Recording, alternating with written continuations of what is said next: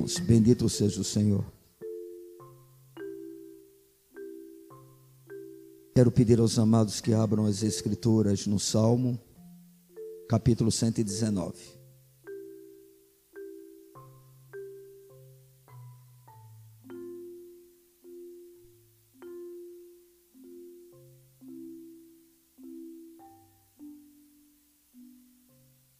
Salmo de número 119.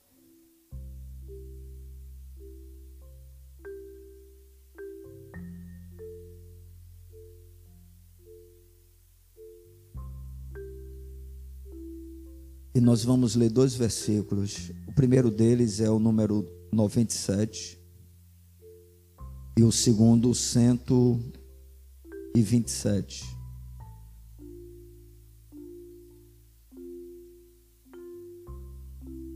Diz assim a palavra do Senhor: Quanto amo a tua lei, é a minha meditação todo o dia.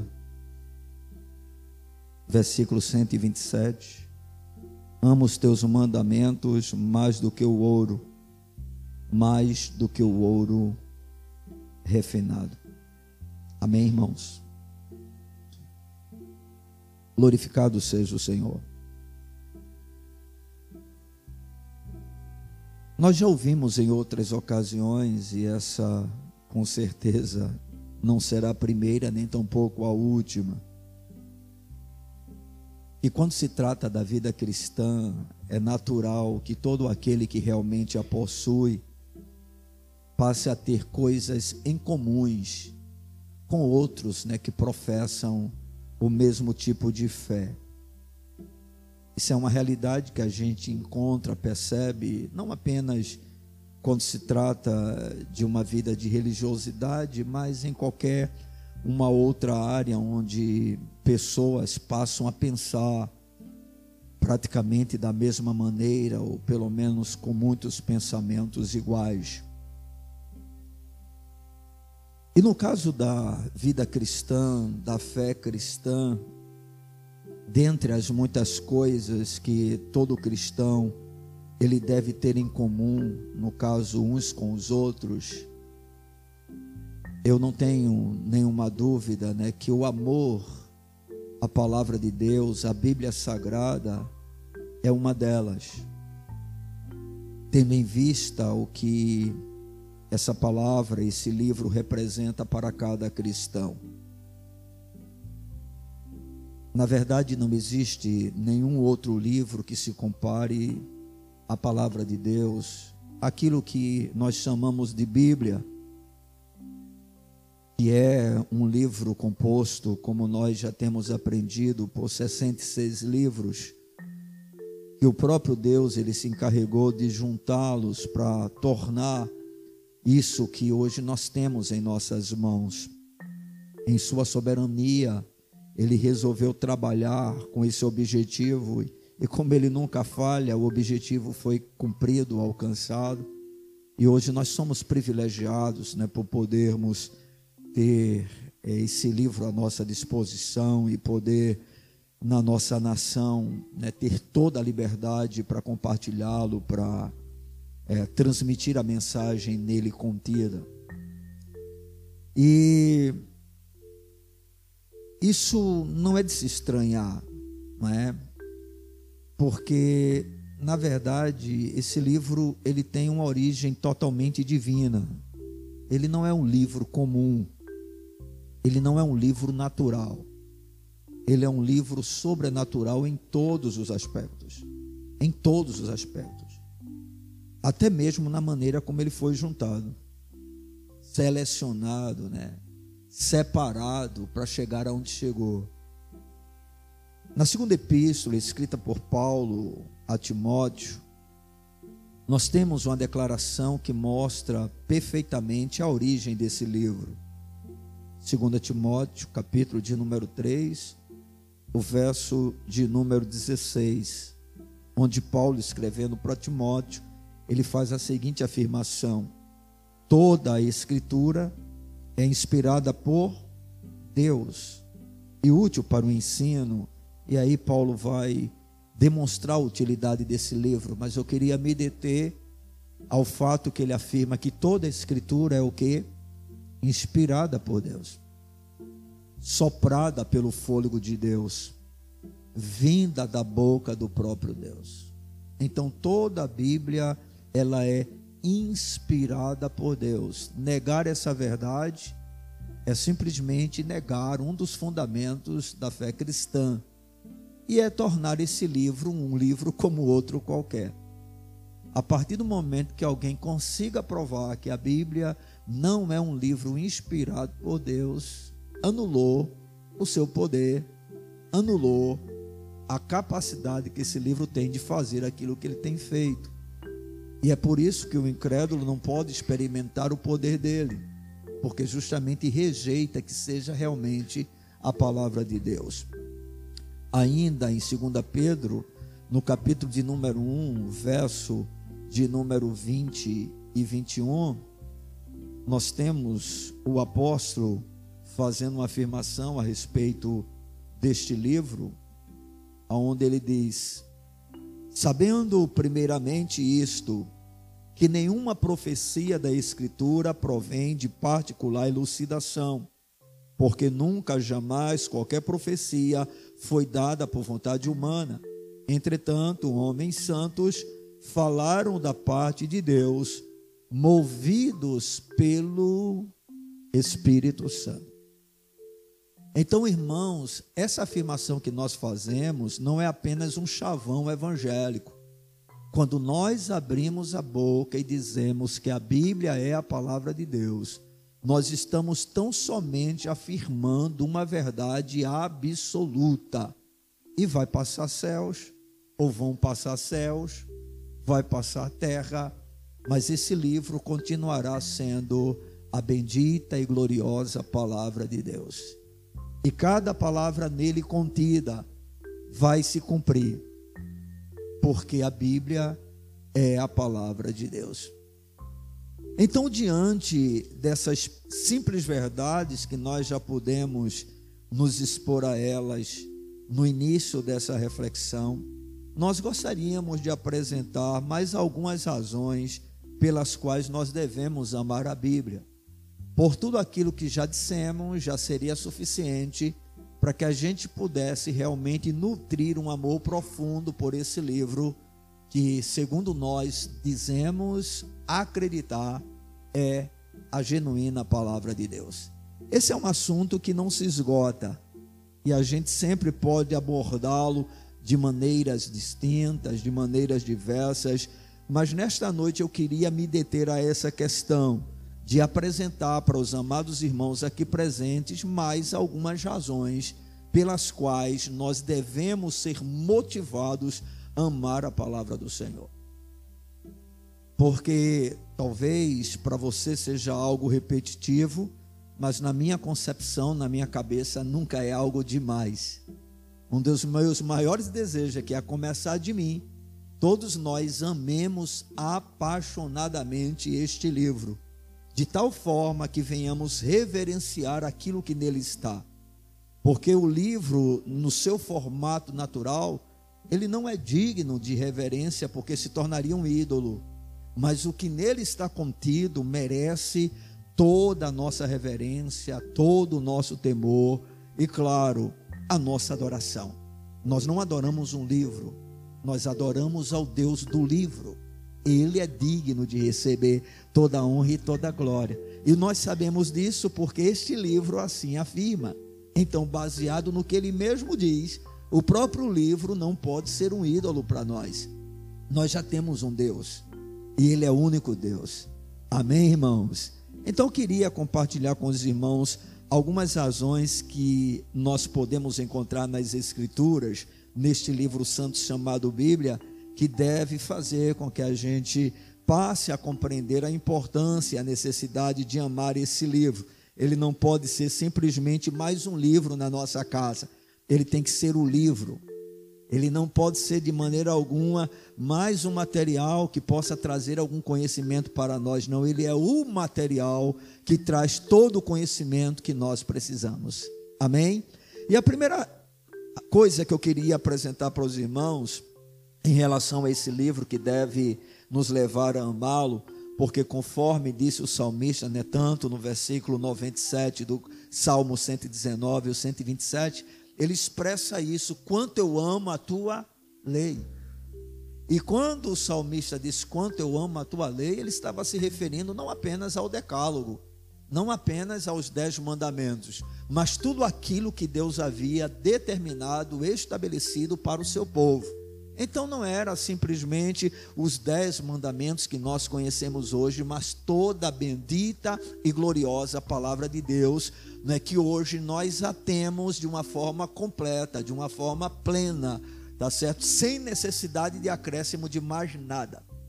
Como disse o apóstolo Paulo, se aparecer qualquer uma outra coisa, que porventura divija do que aqui está né, escrito, deve ser considerado como anátema. Não importa quem traga, mesmo que seja um anjo do céu, e até mesmo se Paulo tivesse a oportunidade de reencarnar e ele viesse pregar um outro evangelho, diria para Paulo: Paulo, você está mentindo, você é maldito porque ele me ensinou isso e não foi Paulo que falou isso, foi o Espírito Santo através da vida de Paulo. Então essa consciência, essa convicção nós precisamos ter, tá certo? Para que a nossa fé, ela seja fé apenas em um único livro. Nós não cremos em tradições de homens. Nós não cremos em qualquer uma outra autoridade fora das escrituras. Não importa quem seja. Não importa o quão importante seja aquele de quem venham as palavras, né? não importa, não interessa. A Bíblia tem a palavra final para nós. Amém? E a primeira coisa importante, irmãos, em relação a essa questão, para que a gente possa amar mais esse livro, é que somente neste livro nós encontramos a vida eterna. Evangelho de João, capítulo 5, versículo 39, nós temos uma afirmação feita por Jesus para os fariseus de sua época.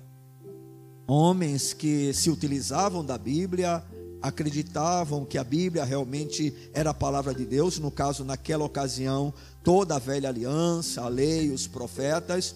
E quando chega no capítulo de número 5, versículo de número 39, Jesus ele faz uma afirmação, isso é uma afirmação. Ele diz: "Examinais as escrituras, porque julgais ter nelas o que? A vida eterna e são elas mesmas que testificam de mim. Então Jesus afirma categoricamente, sem nenhuma margem para que exista um outro tipo de afirmação, que a palavra de Deus, as escrituras sagradas, elas são o instrumento que Deus possui para gerar, para dar o que? Vida eterna. E aí Jesus acrescenta: e são elas que de mim testificam. Ou seja, vocês leem as Escrituras buscando vida eterna, e no caso dos fariseus, apesar desse comportamento correto em relação à palavra, mas eles não conseguiam perceber um detalhe: que a vida eterna estava e está em uma pessoa, na pessoa de Jesus Cristo. Porque a Bíblia, a palavra de Deus, ela tem como tema central de Gênesis a Apocalipse a revelação de que Cristo é aquele que ele diz que é o Filho bendito de Deus que veio a esse mundo para esmagar a cabeça da serpente, para vencer o pecado, para vencer o diabo, para vencer a carne, para tomar sobre si os nossos pecados, as nossas transgressões e assim salvar para o Pai um povo exclusivamente de propriedade sua. Então a Bíblia revela ela é o instrumento para que alguém tenha o que? Vida eterna. O que significa que não há salvação fora da palavra de Deus. Ah, todo caminho leva a Deus? Não, apenas um caminho leva a Deus. Jesus Cristo é o caminho que leva o homem a Deus. Por que sabemos disso? Porque a Bíblia afirma, porque a Bíblia diz, porque as palavras de Jesus declaram isso: eu sou o caminho, eu sou a verdade, eu sou a vida. Irmãos, um dos problemas que nós temos e que tem transformado a Bíblia em um livro enfadonho é porque nós lemos este livro sem estar procurando nele a pessoa certa. Nós procuramos um bocado de coisa. Nós procuramos palavras de conforto, nós procuramos palavras de motivação, nós procuramos milagres. Não, irmãos, o que nós devemos procurar na Bíblia é uma pessoa, e essa pessoa é Jesus. Aleluia. Quando olhamos, por exemplo, para os sacrifícios que Deus estabeleceu para o seu povo, não vamos voltar um pouco mais atrás, vamos voltar lá para o Éden, quando justamente Adão e Eva vão pecar, e ali nós vemos o Senhor sacrificando dois animais para cobrirem a nudez de Adão e Eva. Quem aqueles animais representavam? A pessoa de Jesus Cristo. Naquela ocasião, Deus já havia mostrado: não há redenção, não há remissão de pecados sem que haja morte, sem que sangue seja derramado.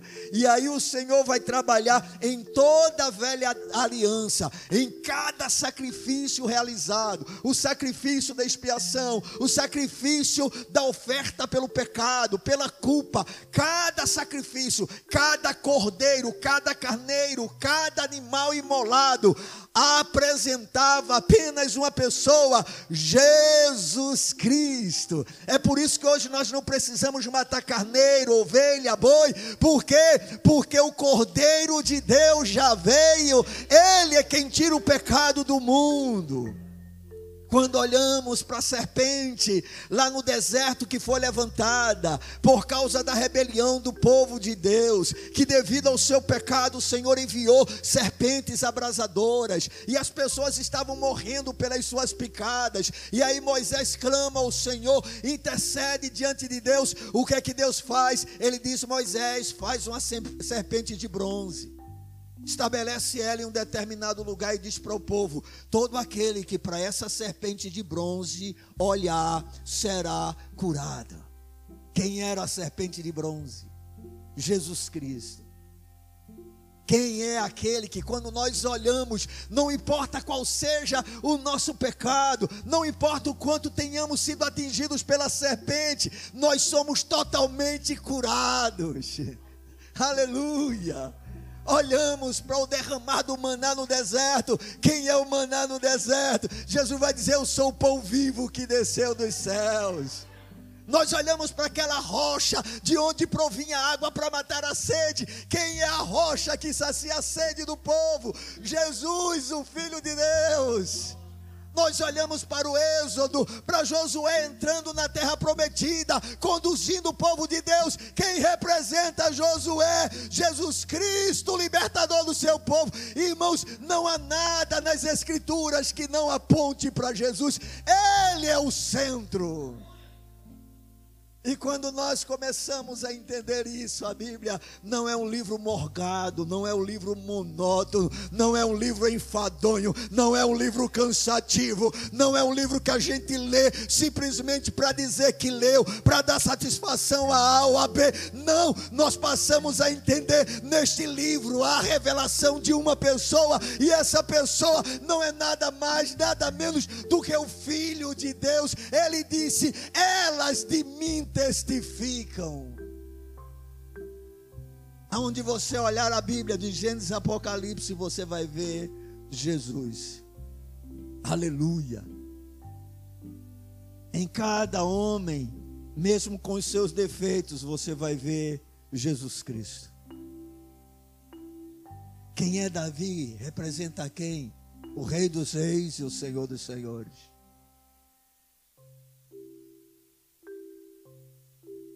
Enoque, o homem que foi para os céus. Quem voltou para os céus? Jesus Cristo. Irmãos, não há uma outra pessoa que deva receber qualquer tipo de importância nas Escrituras, a não ser Jesus, o Filho de Deus. Ele é a semente da mulher prometida. Ele é a árvore da vida.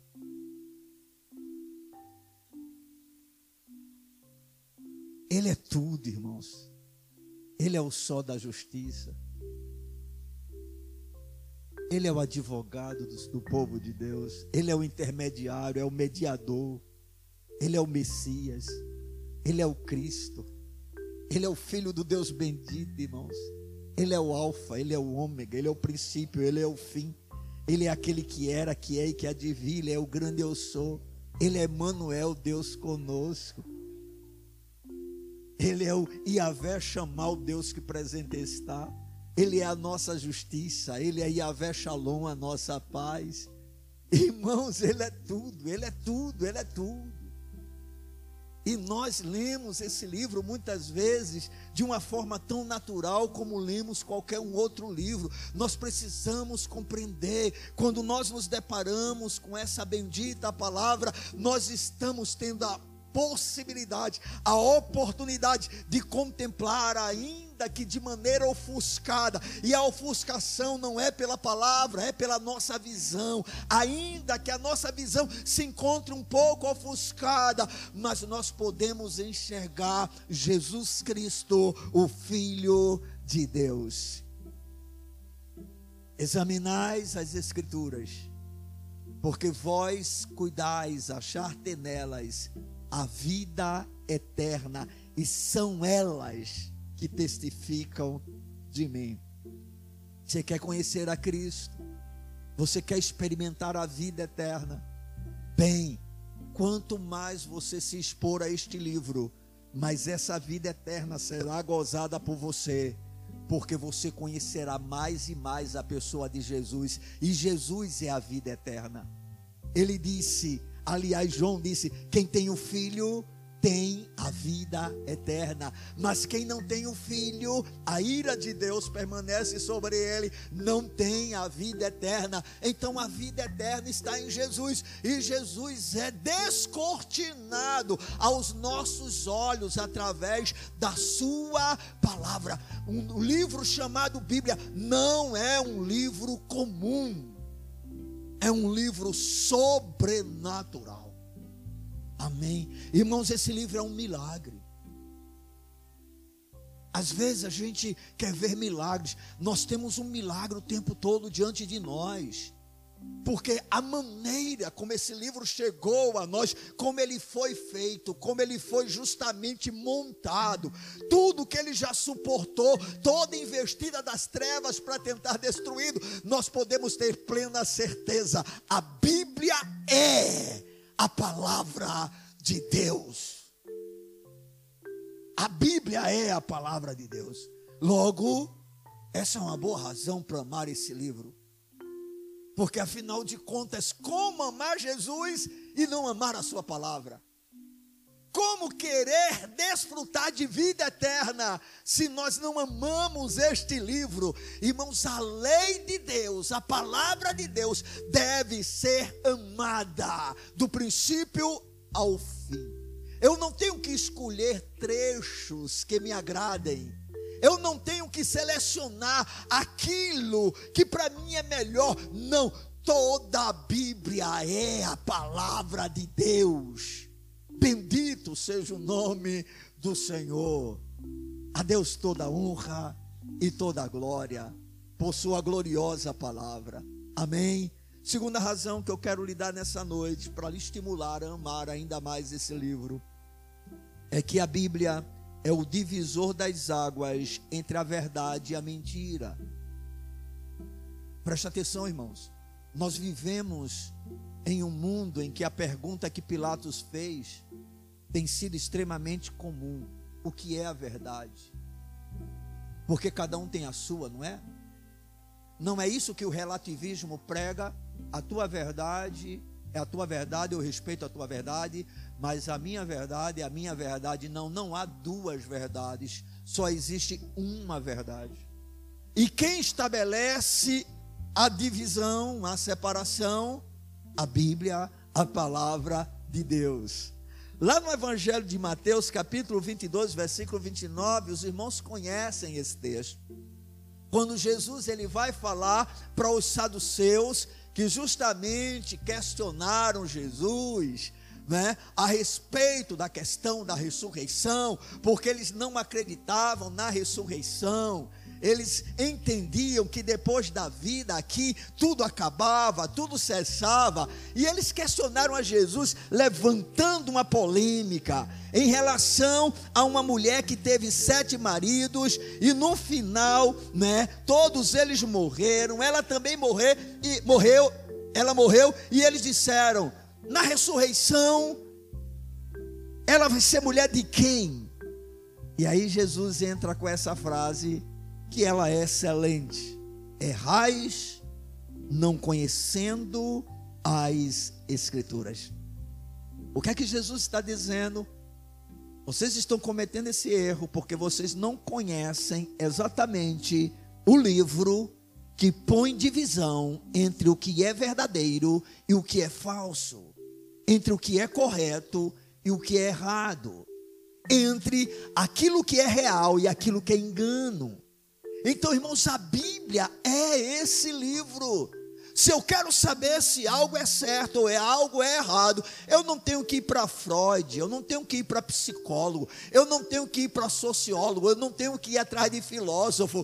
Eu tenho um livro que me mostra, ele serve como prumo, ele serve para julgar aquilo que é bom e aquilo que é ruim, aquilo que presta e aquilo que não presta. Que livro é este, irmãos? A Bíblia, a gloriosa palavra de Deus. É exatamente por meio deste livro, queridos, que nós podemos discernir todo engano e também temos a possibilidade de provar de onde provém os espíritos. A palavra do Senhor diz: provai os espíritos. E como nós fazemos isto? Em cima do que nós achamos, em cima do que nós sentimos, não. Eu senti um arrepio, esse espírito é de Deus. Eu não senti arrepio nenhum, eu acho que esse espírito não é de Deus. E quando nós estamos falando de espírito, nós não estamos falando de uma entidade espiritual, mas daquilo que é considerado como espírito, que são os ensinamentos, as doutrinas o que acontece nos cultos, os movimentos. Não, eu fui para um culto e eu me arrepiei do começo ao fim. Era frio, irmão. Estava muito gelado. E você ficou com problema e se arrepiou o tempo todo.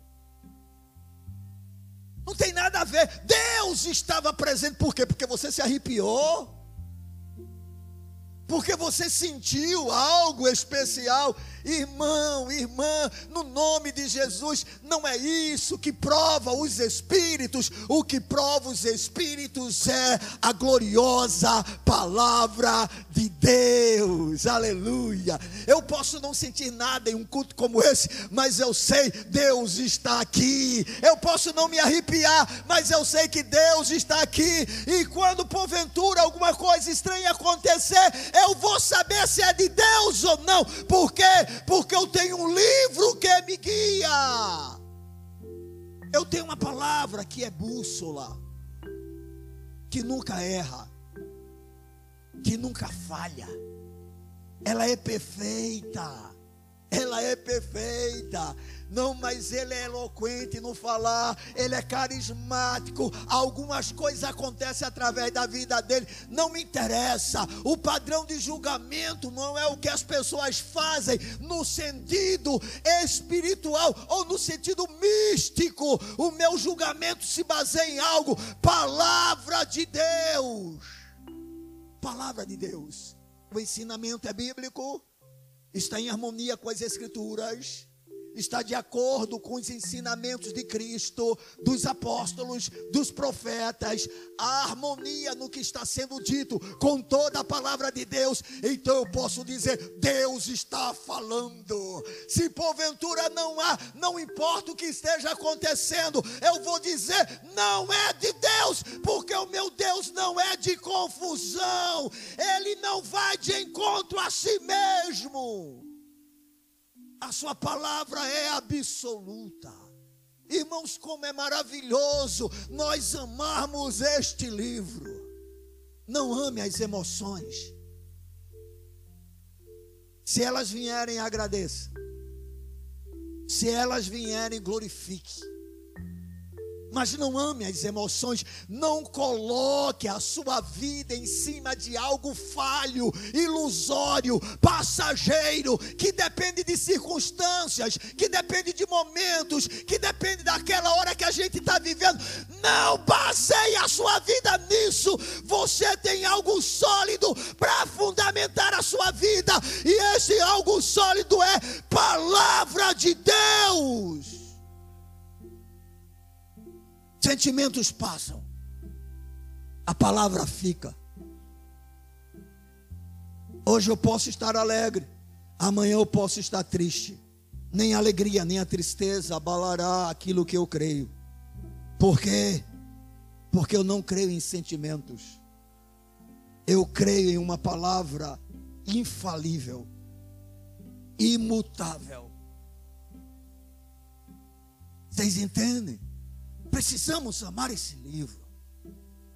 Não é apenas tê-lo em casa. Não é apenas ele estar do lado da nossa cama, na nossa cabeceira.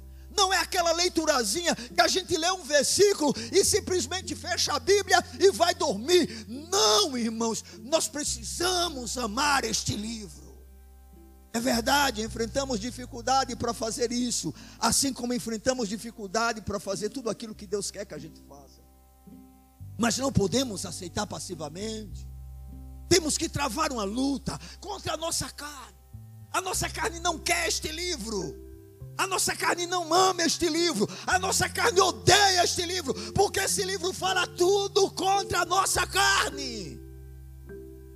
Mas se nós entendemos que esse livro é aquilo que ele diz que é, nós vamos amá-la. Porque ele é mais precioso do que o ouro mais puro que exista. A palavra de Deus, irmãos, é aprovada. Ela é purificada sete vezes. Ela é totalmente pura. E nós precisamos amar essa palavra, porque ela faz a divisão entre a verdade e a mentira. Amém? Quer conhecer a verdade e saber aonde está a mentira? Vá para a palavra de Deus. Amém, irmãos? Não há uma outra forma. Como eu posso conhecer? Ah, eu quero conhecer o que é falso. Conheça a verdade que você distingue o que é falso. Amém? Eu vi isso uma vez faz muito tempo, mas é uma boa ilustração. Vocês sabem que há dinheiro falso e dinheiro verdadeiro. E algumas são tão perfeitas, algumas notas falsas, né? Que é capaz de enganar qualquer cidadão normal como eu e você. E aí uma vez questionaram um homem que era um perito, um perito em reconhecimento de nota falsa. E aí perguntaram para ele: o que é que você faz para conhecer toda a nota falsa? Ele disse: Eu conheço profundamente a verdadeira. Simples. Se você conhece a verdadeira, você conhece a falsa. Eu não preciso, por exemplo, estar estudando sobre demonologia. Não, eu tenho que conhecer os demônios, vou mergulhar fundo. Eu não preciso, irmão, estudar sobre seitas. Eu não preciso, eu posso até fazer isso como uma questão de acrescentar conhecimento, mas eu não preciso, eu não preciso saber dessas coisas, por quê? Porque eu tenho o verdadeiro. Você entende? Não tem como ser enganado, você tem o verdadeiro. E você conhece o verdadeiro. Não adianta vir com obra do Paraguai, você já sabe o que é verdadeiro. Você conhece, irmão. E com um detalhe: quando nós somos regenerados, quem habita em nós? Quem, irmãos? O Espírito Santo, ele é o Espírito da verdade. E o Espírito da verdade é aquele que nos conduz a toda a verdade. Então presta atenção, que união maravilhosa. Eu tenho a palavra de Deus, que é a verdade. Eu tenho o Espírito da verdade. Ô oh, irmão, o que é que eu preciso falar? Amar, fazer. Eu preciso amar a verdade. E amar a verdade é amar o que? A Bíblia Sagrada. A palavra de Deus revelada. É isso que é amar a palavra, irmãos. Não é cantar cânticozinho que eu amo a tua lei, não é? Não é botar uma declaraçãozinha no Face, eu amo a Bíblia, eu amo a palavra de Deus. Não, irmãos, é demonstrar isso na praticidade de vida. Você precisa, eu preciso amar esse livro mais do que qualquer uma outra coisa. Terceira razão que eu quero lhe apresentar nesta noite, para que nós possamos amar ainda mais esse livro bendito, é que é através da Bíblia que nós podemos conhecer o nosso próprio coração. Quer conhecer você? Você precisa conhecer esse livro. Amém ele não apenas revela a Deus, mas ele dá o retrato de quem você é. É só ter humildade. E eu queria dizer para você uma frase que foi escrita por um homem chamado A.W. Tozer, um teólogo. E ele disse o seguinte: Enquanto alguns procuram erros na Bíblia e engano nas traduções, um homem sincero, com uma Bíblia aberta, sem dúvida, encontrará bem depressa o que há de errado consigo mesmo. Que declaração profunda! Isso está de acordo total com o que se encontra escrito no livro de Hebreus, capítulo 4, versículo de número 12, que afirma que a palavra de Deus é o que? Viva e eficaz. E ela é mais penetrante, mais cortante do que uma espada de dois gumes e ela faz separação da alma do espírito, das juntas da medula. E ela é apta para discernir os intentos e os pensamentos do coração. Ou seja, quer conhecer você? Conheça esse livro sagrado. Se exponha a ele Deixe ele penetrar em você através da ação do Espírito Santo. Irmãos, por que, é que essa palavra tem tão pouco efeito em nós? Porque nós não damos a ela exatamente a importância que lhe é devida.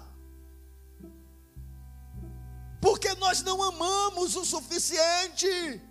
Porque nós não compreendemos que de fato ela é a palavra de Deus. Se a gente desse a essa palavra a importância que ela realmente tem, é evidente que a nossa vida iria sendo transformada de degrau em degrau, de glória em glória. Nós seríamos transformados mais e mais à imagem e semelhança de Jesus. Porque à medida que nos expomos à verdade, os nossos erros vão sendo expostos. À medida em que a luz chega, as trevas vão sendo dissipadas à medida em que há uma renovação da nossa mente, nós vamos sendo transformados à imagem de Cristo. Não é isso que Paulo falou? Que a gente deveria apresentar-se, aliás, que a gente deveria ter uma transformação da mente, que a gente deveria renovar a nossa mente, para que a nossa vida fosse um culto oferecido a Deus racional. É por meio da palavra de Deus que nós passamos a conhecer a nós mesmos. Guarde, pelo menos, o significado dessa mensagem. Você, com a Bíblia aberta na mão e um coração sincero, você vai descobrir exatamente quem você é. E a sua vida vai sendo mudada. Porque esse é o objetivo, irmãos. Deus não é um acusador, ele é um transformador. Ele não mostra os nossos erros para nos condenar. Ele mostra os nossos erros para nos salvar, para nos libertar de nós mesmos, para que as marcas do seu filho sejam impressas em nós e para que a gente viva bem. Porque o que é viver bem é viver sem problema, não, é viver alicerçado sobre uma rocha. Aí a tempestade vem, vem um maremoto, está tudo se acabando e você está lá firme.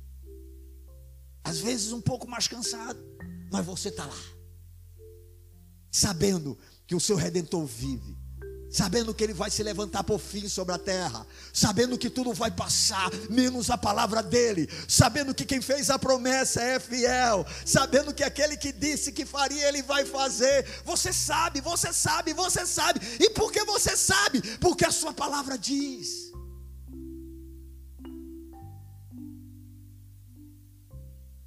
Precisamos amar esse livro, irmão.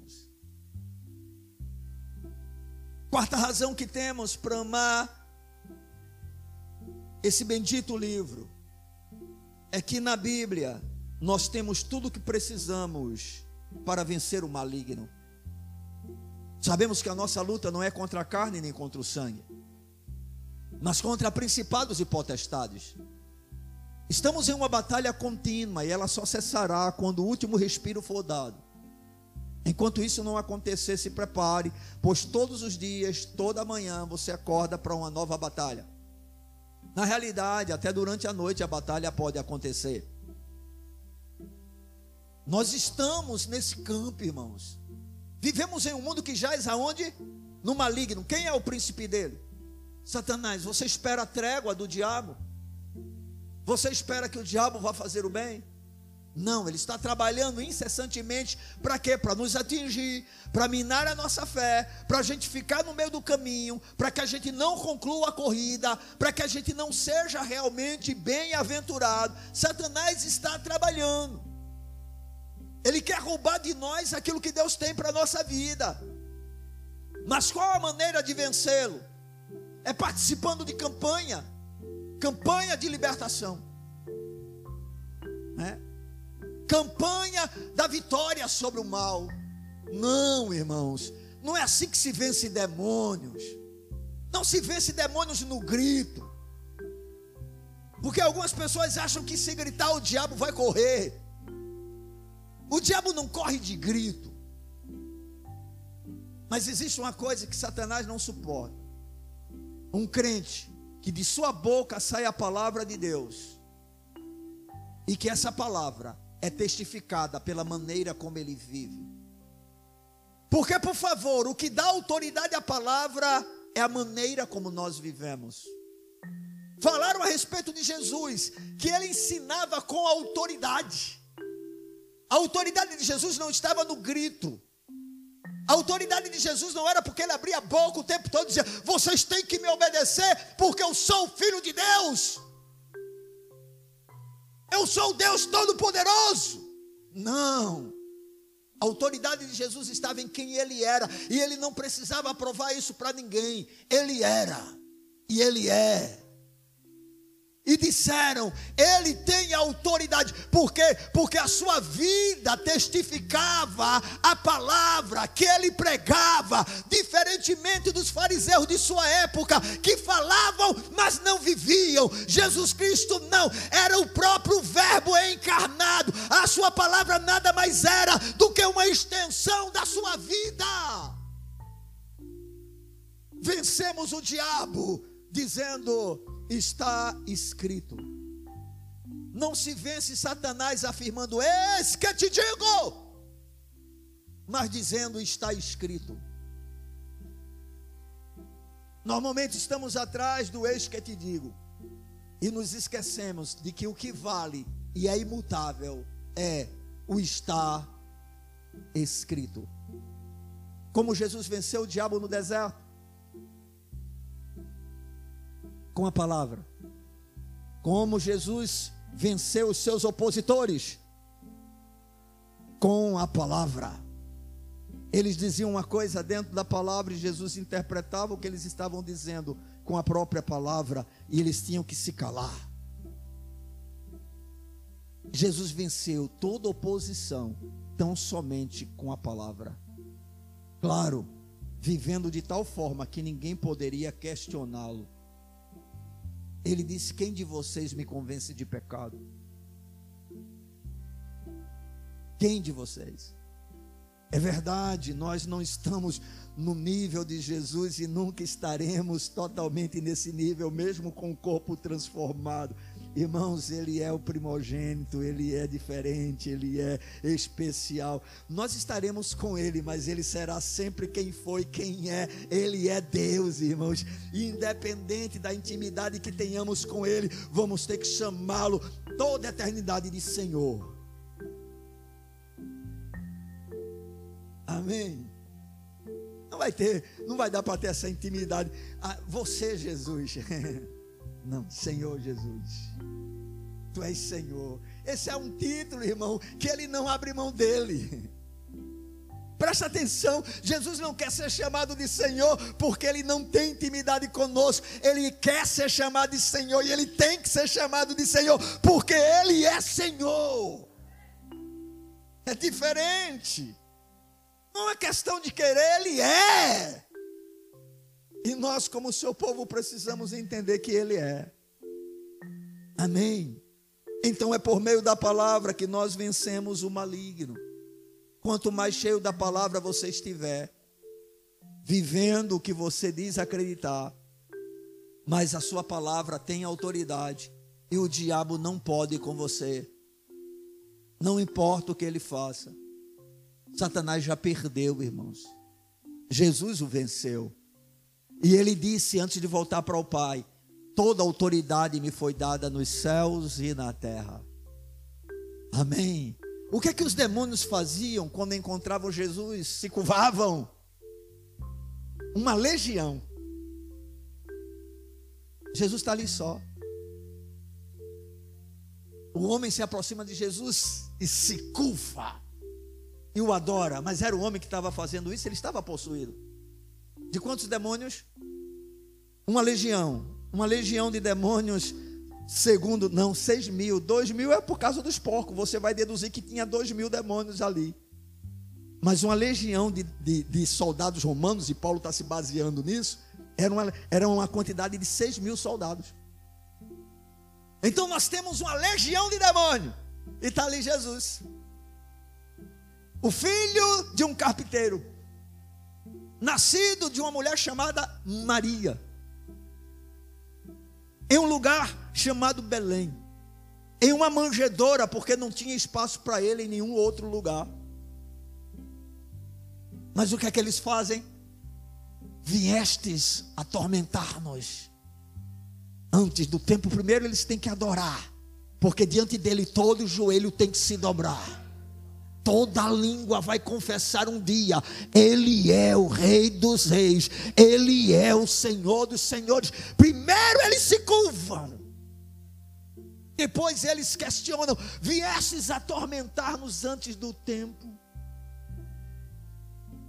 E Jesus, com uma palavra, bota todos eles para correr. Por quê, irmãos? Porque esse Cristo em quem nós temos depositado a nossa fé e afirmamos ser o cabeça da igreja, o dono do seu povo, o nosso remidor, o nosso redentor, o nosso libertador, ele é Deus. E a sua palavra é a verdade.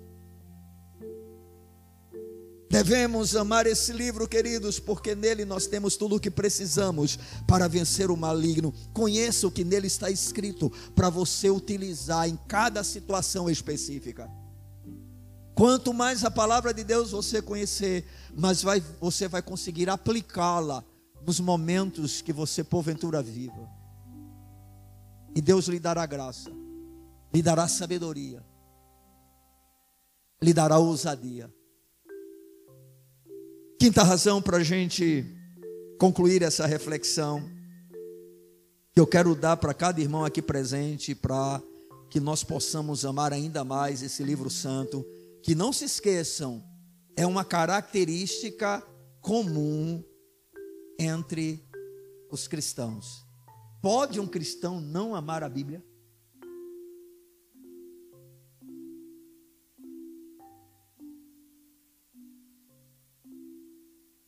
O verdadeiro não.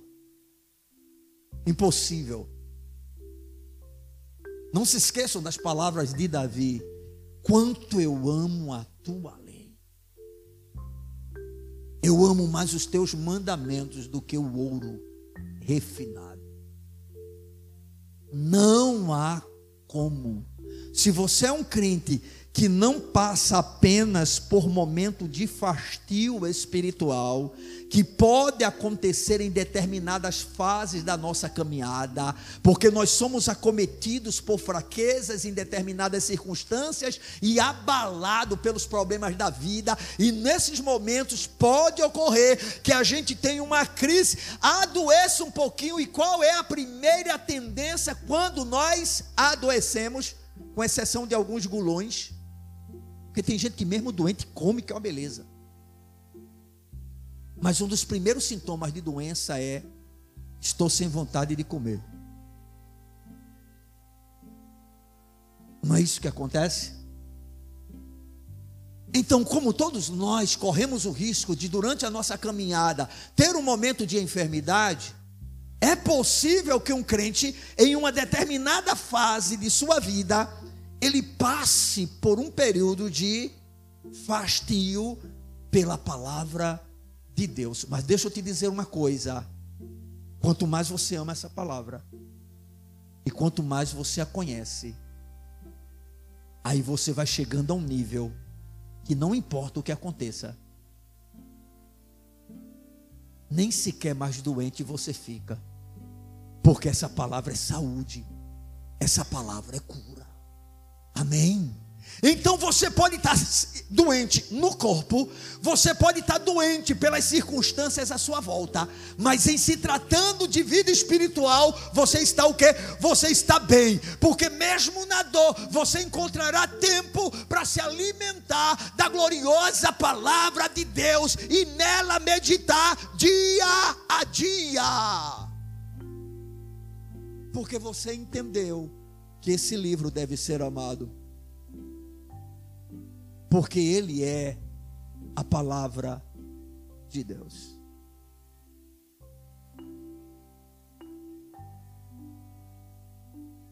Quando nós, irmãos, amamos esse livro, ou pelo menos temos, por causa do que ele realmente representa para nós, um amor a Ele. Tudo isso que nós estamos apresentando coopera para que esse amor aumente. E a quinta razão que eu quero dar para você é que é no manejar correto da Bíblia que nós agradamos a Deus e somos aprovados por Ele. É no manejar, no manusear na maneira como nós lidamos com essa palavra, como nós a conhecemos, que nós somos aprovados por Deus e nós agradamos a Ele. 2 Timóteo capítulo 2, versículo de número 15. O que é que diz? Procura apresentar-te ao pastor a Deus, olha também, hein? Tá vendo afiado. Procura apresentar-te a quem? A Deus. É diante dele que você tem que se apresentar. Procura apresentar-te a Deus como aprovado. Como obreiro que não tem o quê? Do que se envergonhar porque não tem do que se envergonhar, porque moldado por esse livro santo, a sua vida vai se tornando irrepreensível. Você sabe o que é alguém irrepreensível? É alguém que não pode ser repreendido. E por que não pode ser repreendido? Porque não há nada para lhe repreender. E como é que nós chegamos a esse nível? À medida em que nós manuseamos, manejamos a bendita e gloriosa palavra de Deus. Irmãos, quem não ama a Bíblia não tem como viver essa realidade. Quem não ama esse livro não tem como se apresentar diante de Deus como obreiro aprovado. É somente através das Escrituras Sagradas que nós vamos gradativamente agradando a Deus mais e mais, à medida que vamos avançando no conhecimento dEle. Conforme disse Oséias, conheçamos e prossigamos em conhecer ao Senhor. Esse conhecimento não se dá da noite para o dia, não é uma mágica, não é algo que cai dos céus de maneira sobrenatural. Não, nós temos que nos aplicar. O próprio Paulo vai dizer para Timóteo: olha, Timóteo, aplica-te à leitura das Escrituras Sagradas, da palavra. Como conhecer doutrina sem conhecer a Bíblia? Como conhecer a Deus sem conhecer a Bíblia? Como conhecer a Cristo sem conhecer a Bíblia? Como conhecer a nós mesmos sem conhecer a Bíblia? Irmãos, não temos como fazê-lo. E por isso esse livro, ele precisa ser amado. E por que eu estou falando a respeito de amor? Porque não adianta você ler a Bíblia por obrigação. Por exemplo, uma mãe pode chegar para um filho pequeno e dizer: você vai ler a Bíblia agora. Não sai daí enquanto não ler as Escrituras. E aí está lá o menino, doido para acabar a leitura. Termina rapidamente. Terminei, mamãe. Ele quer sair do castigo. Ele está fazendo por obrigação. Né? Tem pregadores que leem a Bíblia apenas para quê? Para pregar o seu sermão.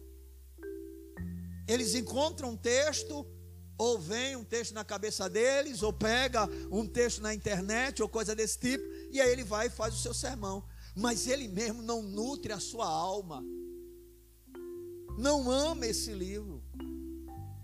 O livro é apenas um meio de comércio para ele, é um negócio para ele. Não, irmãos, não para o povo de Deus. O povo de Deus tem algo em comum: ama a Bíblia.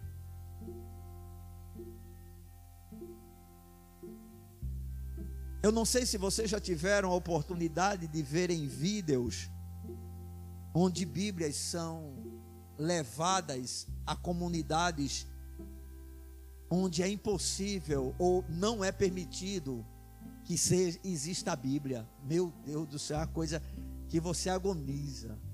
Os irmãos pegam a Bíblia que estão parecendo, né? Acariciam a Bíblia. Está entendendo? Né, o semblante dizendo: chegou, agora eu tenho, está em minhas mãos. Né? Como se fosse uma barra de ouro, a sua sobrevivência. Eles dariam tudo por aquilo. E hoje a gente trata esse livro com tanto descaso, com tanta indiferença, com tanta frieza, não é? Por quê? Porque nós não compreendemos que devemos amar esse livro, irmãos. Ele se tornou tão comum. Irmãos, o perigo de algo se tornar comum é porque simplesmente perde a graça. Parece que não tem mais a mesma motivação.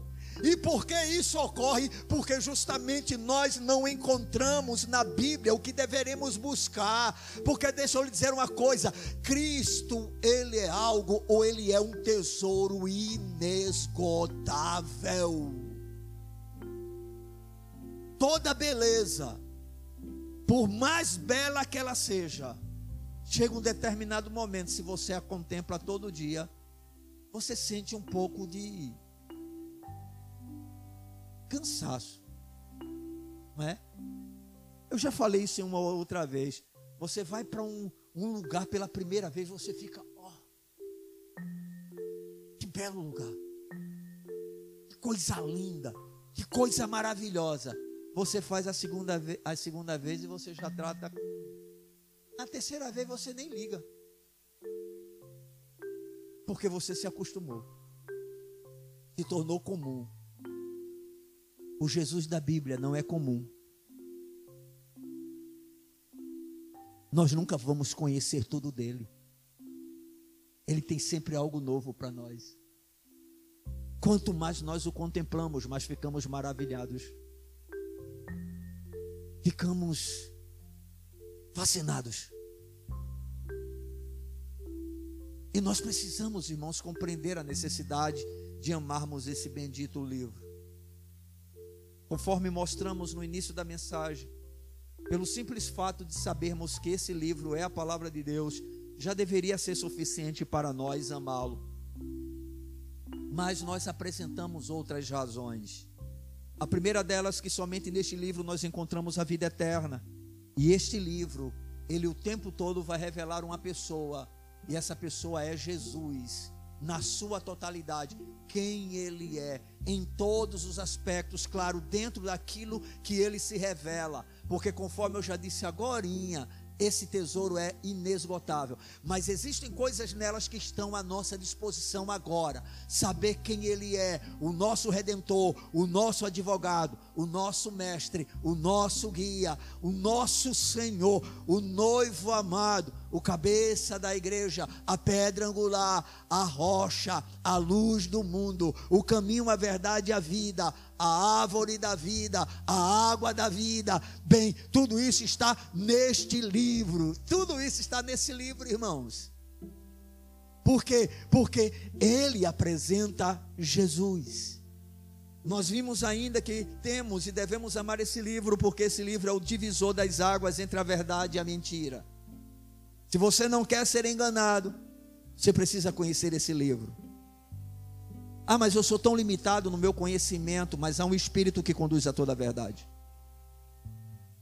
Irmão, não use a sua simplicidade como argumento para você permanecer no estado espiritual que você se encontra, porque o mais simples pecador resgatado pela graça de Deus é o mesmo espírito que habita dentro dele para conduzi-lo a toda a verdade. Presta atenção nisso. Falta de intelectualidade não é desculpa para não avançarmos. Deus ama todos os pecadores, e todo remido é habitação do seu espírito. Amém? Terceira razão, é através desse livro que nós podemos conhecer o nosso próprio coração. É através dele que nós sabemos realmente quem somos. Nós nos encontramos conosco mesmo e não é nada agradável. Poxa, a gente se acha tanto, né? Antes de conhecer a Cristo, e mesmo depois, a gente ainda continua narizinho empinado, né? cheio de orgulho, cheio de vaidade, cheio de arrogância, cheio de prepotência. Entendeu? Eu, eu, eu, eu, eu, eu, eu. Aí você conhece esse livro e começa a dizer: miserável homem que sou.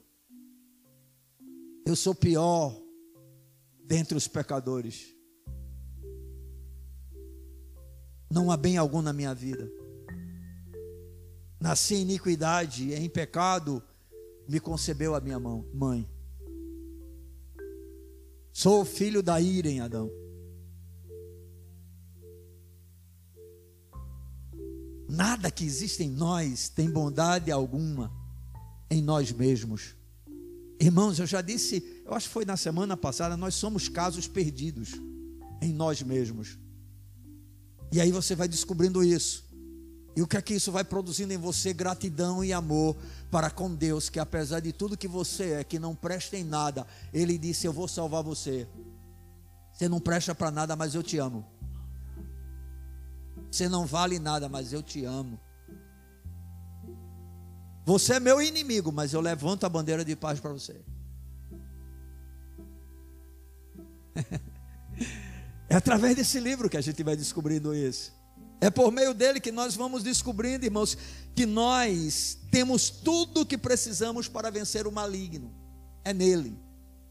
As nossas armas estão registradas aqui. E a última coisa é que é no manejar correto desse livro que nós agradamos a Deus e somos aprovados por Ele. Procura apresentar-te a Deus aprovado, como obreiro que não tem do que se envergonhar. Nós devemos voltar a esse livro antigo. Amém? Deixe mais televisão de lado, meu irmão. Saia das redes sociais. Para com esse negócio de estar em WhatsApp o tempo todo, Facebook, né? Twitter, Twitter, sei lá, né? É, gente o tempo todo só vive nessas coisas. Às vezes passa o dia todo, não lê um capítulo da palavra de Deus, não tem um momento de meditação diante do Senhor, né? Para isso tem cansaço, para outras coisas o cansaço não existe. A fadiga só bate diante da palavra. Pare com isso, meu irmão. A Bíblia é alimento, a Bíblia é comida, né? A Bíblia é vinho também, dá alegria. Precisamos amar esse livro, irmãos. E eu quero concluir dizendo que nunca é demais lembrar da necessidade de amarmos mais e mais a gloriosa palavra de Deus. Ame esse livro até você estar pronto para morrer por ele. Vou repetir. Ame este livro até você estar pronto para morrer por ele. Amém? E eu concluo com o Salmo de número 119, verso 127, que foi o primeiro, o segundo versículo que nós lemos para essa reflexão, quando o salmista diz: Amo os teus mandamentos mais do que o ouro, mais do que o ouro refinado. Amém, amados? Vamos ficar de pé na presença desse Deus maravilhoso?